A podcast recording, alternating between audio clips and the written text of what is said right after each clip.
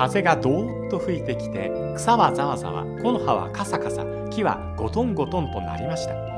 え宮沢賢治さんの注文の多い料理店はオノマトペも素敵です。えこの作品では山猫がまず簡単にできることをお願いしてそれから面倒なリクエストにも OK がもらえるように心理的に誘導していくというテクニックを使っています。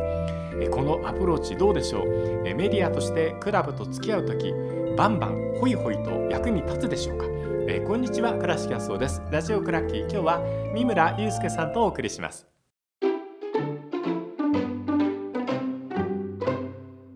村祐介さんです。よろしくお願いいたします。よろしくお願いします。三村さんはあの日本でももちろんジャーナリストとして活躍なんですけども、えードイツでもたくさんのクラブ広報であったりとか、はい。えーメディアのお友達もいたと思います。今日そんな話聞こうと思います。どうやったらもっと日本のメディアってしなやかで、えーたくましくなっていくのかなっていうことを目指そうっていうアプローチなんですけどもドイツのメディアの印象ってまず飛び込んでみて三村さんいかがでしたか？うーん、そうですね。えっ、と、わかちょっと面白いなっていうのはメモ取らないなっていう。あ試合中に。あ試合中にメモ取らない。はい、本当に試合中だからあのノートに書く人ってほとんどいなくて、メモ帳に書いてもうそのメモ捨てるみたいなそういう人が多いですね。ええまあ、あの日本でもこう試合見ながらこうツイートされるような達者な方もいらっしゃるんですけど、僕なんかはそれできないですよね。あのその瞬間とその次のところとこうやっぱこうサッカーの技術的にこうプレイヤーの経験がないからこう足りないと思うので一生懸命見てないと分かんないっていうレベルなんです僕はねだからそんなことする余裕はないんだけどドイツの人は全部頭で覚えちゃうってことなんですかね。あのそういう話よりもええ意外とその戦術的なところを報道する部分が少ないかな。あそういうものなんだ。そういうものだと思います。あだからもうちょっとこうなんで決定機を外したのかとあ、か、うんうんあるいはなんで調子が悪いのかとか、うんうんなんでチームたちがこうハーモニーをあるいはコンビネーションが出ないのかっていうのを戦術的にやるというよりも、ええドイツはしっかり取材ができるところなのでうん比較的選手と話ができるので、うんそれを感じたことを選手に聞いてその選手の言葉を埋めるってことかですかね。例えば新聞で言うと,、ええ。ー、ともし選手の取材ができないんだったらこうこうこういうシーンがありました、えうん。とてもハーモニーが奏でてませんでしたと、うん。なぜなら例えばこの時にこの選手がかこうこうこうこう活躍してなくてっていうふうに理由が続くと思います。日本の記事で、はい。例えば選手の取材ができないのであれば、ええええ。ドイツの場合は、えーこのチームはいつもみたいなハーモニーが奏でられませんでした、うんっていう質問に対してマルコ・ロイスはこう言いました、うん。トーマス・ミュラーはこう言いましたみたいな、そういうところが来るので細かいそのなんかなんていうんですかね戦術的な描写が記事とかにならなくて、うん。むしろそこに対して選手の言い分とかがあるからそのあんまり細かいどういうあのプレーで誰がこうフリックしてとかそういう話にはならないのかなっていう気がします。背景についてちょっと伺いたいんですけども、例えば三村さんがドイツ的な報道を日本の中でしようと思ったらできる環境ですか？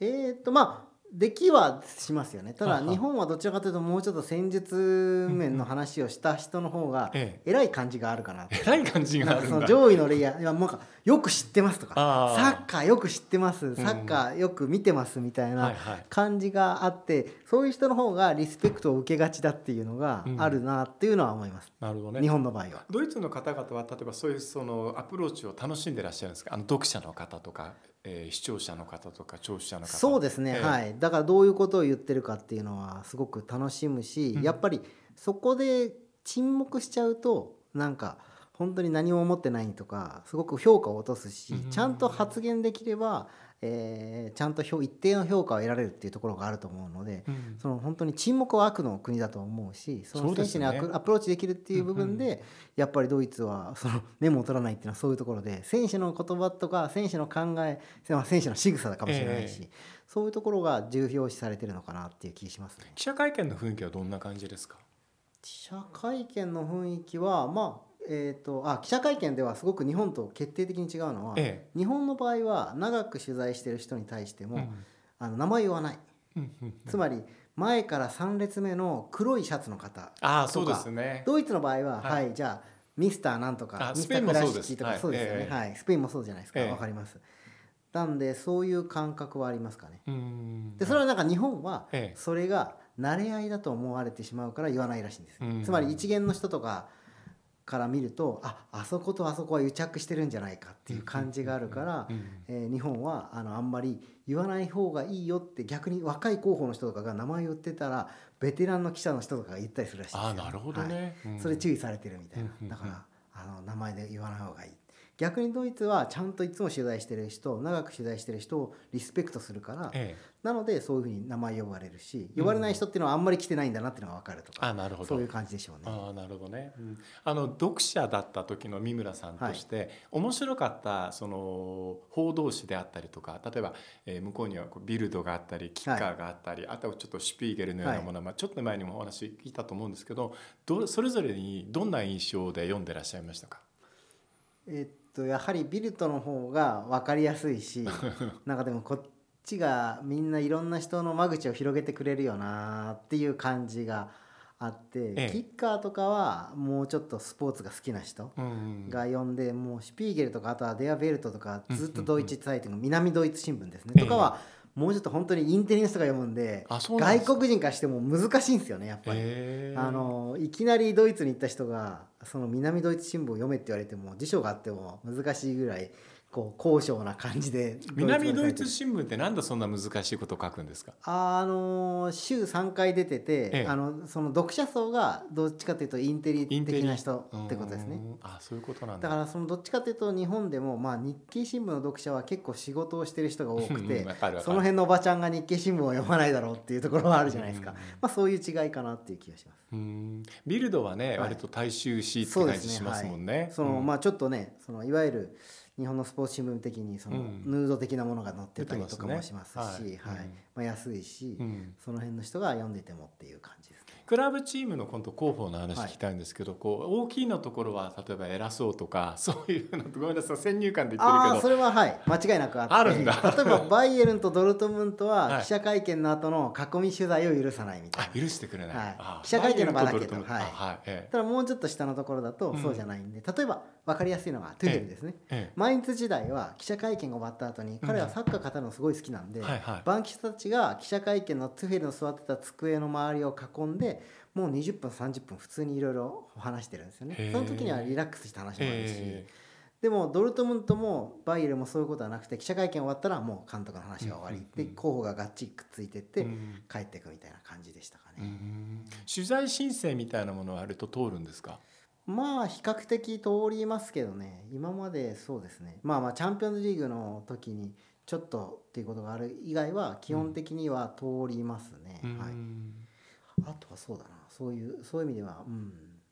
基本的には外国人だからとかはなくてしっかりしかもえー取材申請したんだけど通ってるかしアクセプトつまり受け入れられたかどうか分かんないっていうところが多い中で海外でも、ええ。ドイツはちゃんと返事くれてあなたのチケットはここに用意してますからとかそういう意味では外国人も記者も外国のメディアも行きやすくはありますね。なるほど。あの多分一般の人がこれ知らない話だと思うんだけどメディアに対してこうスナックとか軽食を出してくれるところと、コーヒーをくれるところと、はい。くれないところってあるじゃないですか、ドイツってどんな感じドイツかはあの多分ヨーロッパの中でも一番ケータリングが豪華であそうなんだ。バイエルンなんかはねそれこそ今日のコース今日のメニューみたいなのがこうえそんなすごいのあるから、はい、メインもちゃんとあるし前菜があってとかええ。そういうのはしっかりしてますから、ね、さすがバイエルンですね。ただまあやっぱり日本のメディアなんで、うん。やっぱりすごくこううがった目で見られたりとかはうん。特にありますよね。うん一回分かりやすかったのが、はい。この間デュッセルドルフにさ今シーズンか、ええ。今シーズンの9月に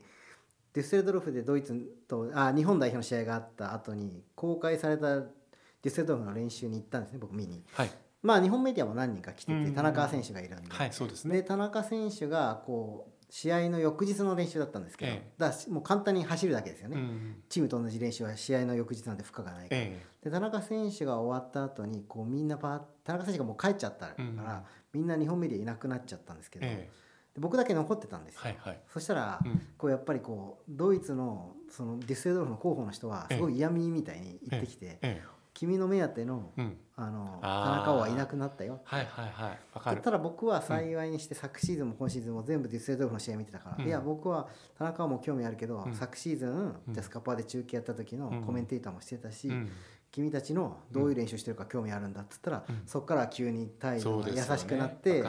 でその後の選手の囲み取材とか一緒に入れてくれたりとか、うん。そういうところはでもありますね。だからそう、うん、毎日とかもしっかり取材してるから一回毎日の GM とかとキャンプの時にみんなでご飯食べようみたいな時も、じゃあお前キャンプも来てるからいいよとか、だけどそのキャンプだけある時だけ来た時は声かけられなかったりとか、うん。そういうのは意外と見てるなっていうのはありますね。三村さんがやりづらかったっていうのは僕よくわかるそういうのって。やっぱり日本の大手の特にこうテレビ中心としたメディアとかっておあの自分たちのそのお目当てのものにしか興味がなくてわっと取材してわっといなくなっちゃったりとか、あとはそういう地元の人と仲良くなろうとかってそういうコミュニケーションみたいな能力に関しても若干こう僕が見てる中だけですけどもそういうところもあって問題があったりして悪い印象を持たれちゃったりするのってあの地元でちゃんと取材している記者にとっては困ったことですよね。旅の恥は書き捨てとばかりにいやそうだね。悪い。うん。うん、ただそれで結局、まあ、僕はなんでそう思ったかっていうとそれでまあドイツに住んでる後を濁さずですよね。大事なのはね。ドイツにいてそういう人が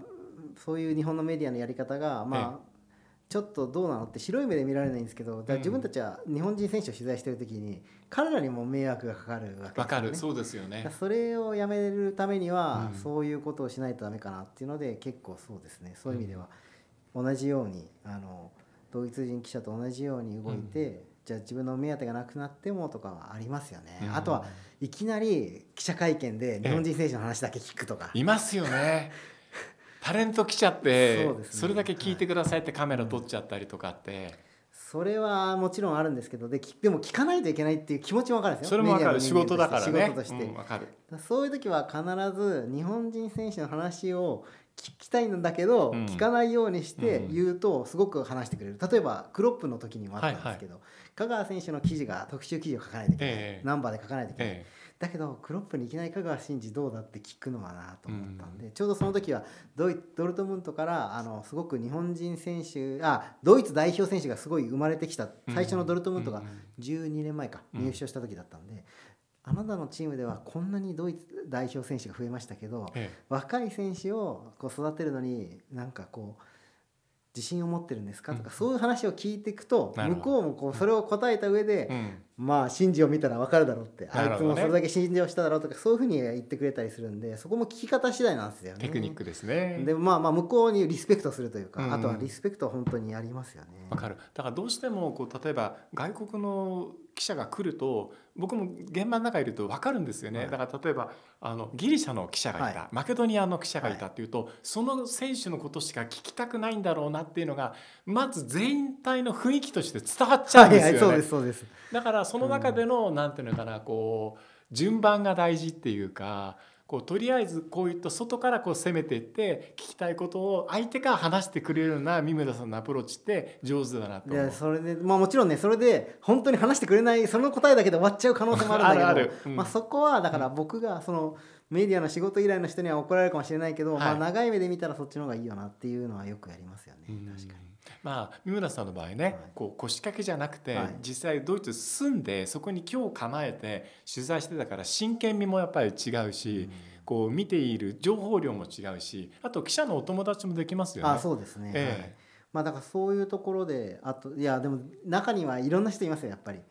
あの日本から来たからいつまでも認められないとかここで言うと例えばキッカー氏のはい。ドルトムント版の記者の人は、ええ。最初から最後までずっと日本人には冷たいままです。あ本当に？とかそういうのもありますねやっぱり。うん。逆にビルトのドルトムント版の人は本当にすごい親切で、まあ、ええ。その選手が香川選手をすごい気に入ってたっていうのもあるんですけどうんうんうんだからなんかこうちょっとでも困ったことがあったらいろいろやったりえ。キャンプ行ったら一緒にサッカーするかとか誘ってきてくれたり、うんうん。あるいはこっちの日本メディアとしても彼にインタビューをやってくれてたらこうええ。快くやったりとか、でも最後までやっぱや嫌だったっていうのはたく確かにありますね。キッカー氏のドルトムント版の記者とええ。ビルトのうんボルスブルク版の記者は最初から最後まで 全然、はい、ドルトボルスブルクなんて長谷部選手の時に、ええ。ー、と僕その時全試合行ったんですよ。うんうん。もうい長谷部選手が出場停止の試合も怪我してる試合もええ。1年間ヨーロッパリーグも含めて多分、えー、47、8試合あったんですけど全部行ったんですよね。はい。だからまあ広報の人とかも当然こうし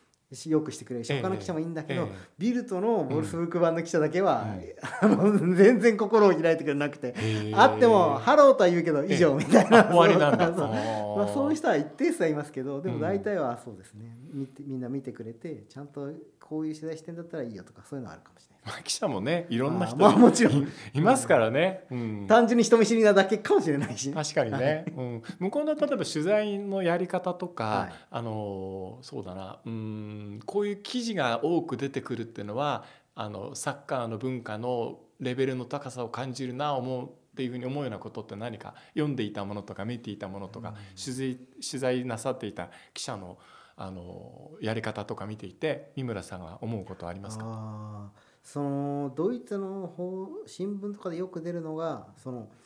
ムットっていう言葉とライデンシャフトっていう言葉なんですけど、はい。そのムットっていうのは勇気。うんうん。でライデンシャフトっていうのは情熱なんですけど、はいはいやっぱそういうのが見られない時には厳しい論調になるかなああそうか。そこを求めてるんですね。そうですね。多分そこは間違いなく、うん。あの厳密なゲルマン魂って言葉は、うん。あの存在しないんですけど みたいですね。にははい。えだけどやっぱそれの日本僕らがドイツのサッカーにずっと従来長年感じたような、ええ。そういう部分っていうのはやっぱりかなり求められるし、うん。それがないとやっぱり相当厳しく書かれるかな、えうん。逆にそれがあるとすごくいいなっていう評価を受けるかなっていう気しますけどね。なるほどね、うん、あのたくさんの日本人選手いるんでちょっと時間は全部は無理なんですけども、やっぱこの選手評価高いなっていうのは誰ですか、まあ長谷部選手はちょっと別格ですよね。別格でしう、ょうね。うん。まあ彼はもうレジェンドだから、うんうんうんうんえー別格ですし、うん。そうだな